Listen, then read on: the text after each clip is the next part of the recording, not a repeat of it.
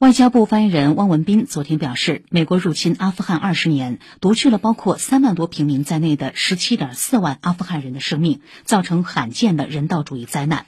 美国打烂一个国家毁掉一代人的前途最后不仅一走了之还要把阿富汗人民赖以生存的一点救命钱据为己有。这充分暴露了美方所谓基于规则的国际秩序的野蛮和残酷。美方应对阿富汗人民失去的二十年做出道歉和赔偿。